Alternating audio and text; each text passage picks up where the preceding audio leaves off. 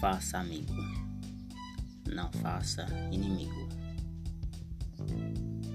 pois a amizade coisa boa.